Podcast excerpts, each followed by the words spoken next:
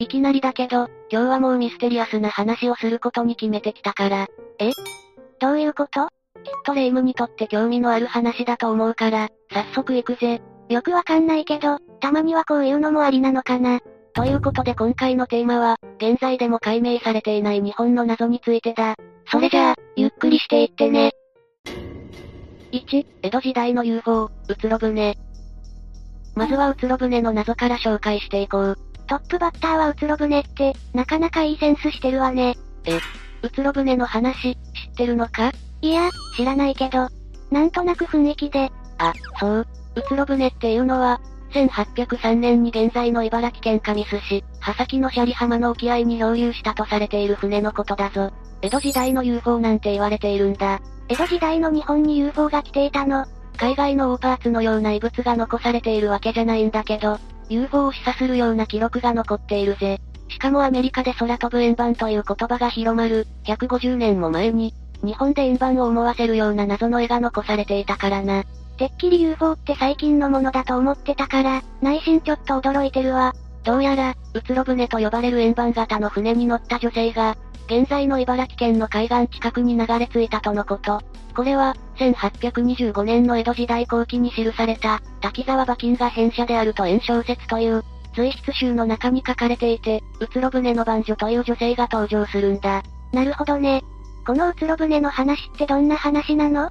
日立の国の原宿りという沖で船を発見して、その船はお香の入れ物のような形をしていたそうで、長さは5.5メートル、高さは3メートル。上部は松ヤニで塗られたガラスが貼られていて、下は鉄板で作られていたみたいだぞ。うんうん。それで船の上部はガラス張りで中がよく見えて、船の中には変わった服を着た女性が乗っていた。その女性は眉と髪が赤く、顔は桃色。60センチ四方の箱を抱えていたそうだ。日本だと風変わりな服で赤髪。日本人じゃないことは確定したわね。だな。そして船内には外国の文字のようなものが書かれていて、船の中には水の入った瓶、敷物、お菓子、肉を練った食物があったんだとか。だけど役所に届け出たら面倒だという理由で、女を船に乗せて沖に流してしまったという話だな。しかも謎の文字ってことは、もしかしたら宇宙人説もあり得るわね。でも、うつろ船の漂着地点である、原宿り、という地名がどこにも見つからなかったから、ずっと、江戸時代の都市伝説だと思われていたんだ。だけど2014年5月の茨城新聞において、うつろ船祈願に関する書物に、漂着地の実在する地名が記されていた、というニュースが流れ、その場所が、神栖市羽先のシャリ浜だったことが判明したんだぜ。地元の人たち驚きでしょ。ああ。ちなみにその書物には UFO らしき乗り物と女性、それに解読不可能な文字が書かれていて、今まで国内でうつろ船を描いた絵は8枚ほど見つかっている。それだけしか見つかってないとなると、調査は難しそうね。ああ。あと茨城県神栖市内には、紀元前286年に、漁師が沖で漂っている丸太船を引き上げたら、世にも奇妙な美少女が倒れていた。天竺から、眉の形をした丸太船に乗った姫が日立の国に漂着し、面倒を見てくれた地元の夫婦への恩返しに、量産の技術を授けて昇天した。という、量産を伝えた逸話の三霊神社が存在しているんだ。この話は、水戸文書という古文書に書かれているぜ。これってさ、さっきの船に流されてきた女性の話と似てない？そうなんだよ。現に、岐阜大学の名誉教授は、うつろ船の祈願の女性の絵服と、三霊神社の金色姫の絵服が似ているとか、二人の漂着地が近いこととか、数々の類似点を発見しているからな。だからこの二つは何らかのつながりがあるということで、現在も調査を進めているそうだぞ。昔から伝わる伝説が真実だとしたら、これはかなり興味深いわね。あえて謎のままっていうのも、ミステリアスさがあって悪くないけどな。2、日本三奇の一つ、大志子神社の浮石。次は大志子神社の浮石の謎について、兵庫県高砂市の大志子神社は、1300年前から鎮座するという、450トンもの巨石をご神体とする珍しい神社なんだ。この大志子神社の奥へ進むと巨大な石がそびえ立っていて、下を覗いてみるとまさに浮いてるかのように見えるぜ。そんなに巨大な石が浮いてるとかあり得るの？いや、この巨石は浮き石って呼ばれているものの、地面から浮いていることを指すんじゃなくて、基盤から離れかけてグラグラとしている不安定なことを意味しているんだぞ。だからこの浮き石は下の部分を削って掘り込んであって、切り離す直前の状態でそのまま残っているらしい。なんだ、そういうことか。てっきりバカでかい石が浮いてるのかと思ったわよ。それで、715年前後に成立したと言われる、播磨の国不土記の一節が注目されているんだ。そこには、作り石あり、形は矢のごとし、長さ2畳、広さ1畳5尺、高さも角のごとし、名号大石という、という記述があって、この浮石は聖徳太子の時代に、物の部の森屋によって作られた石だそうだ。そ、そんなに昔から存在しているの？この浮石が不土記に書かれているものだという証拠はないんだけど、特徴を比べてみると大きさもほとんど同じで、構造に矢型があって、その記述内容はまさにこの浮石のことだと言われているぜ。この石には、さっきのうつろ船みたいに伝説とかあったりしないの？大志子神社の筋書きに、この巨石の伝説が書かれているぞ。どうやら、古事記や日本書紀に出てくる大名ムチと少な彦名が、国土を治めるにふさわしい、石の宮殿を一夜にして作ろうとしたそうだ。だけど別の地の神が反乱を起こし始めて、その鎮圧に向かったことから未完成に終わったとのこと。なるほどね。それでマリサ的にはこの浮石をどう捉えてるの？一説によると、この浮石は巨大古墳の中心に据える石垣とのことだけど、450トン近くもある巨石をどこに運んだかなどの説明がつかない。さらにゾロアスター教の祭壇だとか、先生代だったっていう説もあったりするんだけど、どれも信憑性に欠けるものばかりだ。つまり、うん？これらのことから、この巨石を誰が何のために作ったのか、正確には分かっていないという状態だな。現在は、何かのために石を切り出そうとして、何らかの原因があって途中でやめてしまったのではないか、ということになっているぜ。だからその真相は未だに解明されていないという、謎の多い不思議な巨石ってことになる。こんな巨大な石を何のために使おうとしたのか、めっちゃ気になるわね。3、伝説の地下通路、富士山と江ノ島。続いては、富士山と江ノ島の洞窟の謎だ。なんで富士山と江ノ島？遠くない？そうなんだよ。もし、この7万80キロ離れている富士山と江ノ島の洞窟が続いてるとしたら、びっくりしないか？そんなことある？まず富士山のミステリースポットといえば、青木ヶ原樹海。864年に起きた富士山噴火によって、青木ヶ原溶岩が流出して、焼け野原になった後溶岩流上に再生された森が、青木ヶ原樹海だな。溶岩のおかげで森が再生されたの？ああ。再生した樹海の地面に土はなくて、霧は溶岩に根を張って生息しているらしいぜ。そして噴火の前の樹海一帯は大きな湖だったそうで、青木ヶ原樹海にはいくつかの洞穴があるんだ。その中でも有名なのが、鳴沢氷穴だな。氷穴ってくらいだから、やっぱり寒い ?1929 年に、天然記念物指定を受けた鳴沢氷穴は、地下21メートルの縦穴型洞窟になっていて、内部の平均気温は3度で、一年中氷に覆われているぜ。この氷穴の最深部21メートルのところには地獄穴っていう穴があって、この穴が7万80キロ以上も先にある、江ノ島に続いていると言われているんだ。これがいわゆる江ノ島伝説ってやつだぞ。地獄穴って何なの？もしかして、本当に地獄に繋がってるんじゃ。地獄穴っていうのは、水が吸い込まれる穴のことだ。だからこの洞窟には天国穴とか存在しないからな。なんだ。紛らわしい名前つけないでほしいわ。それで驚くことに、実はこの鳴沢氷穴の最深部にある地獄穴。なんとどこまで続いているか、確認されていないんだぜ。そうなのじゃあ未知なる領域ってこと？ああ。注意書きの看板にはしっかりと、この穴は縦穴で、一歩足場を失ったら二度と帰ることができない危険な穴です。江ノ島の洞窟まで続いていると言われておりますが、どこまで続いているかは確かめられていません。と記されている。子は、二度と帰ることができないとか、怖がらせに来てるでしょ。さらに公式サイトにも看板の注意書きと同じようなことが書かれているんだけど、文末にはいつの日か江ノ島のサーファーが流れ着くことで、この伝説が実証されることを楽しみにしていますと書かれているんだ。楽しんじゃってるじゃん。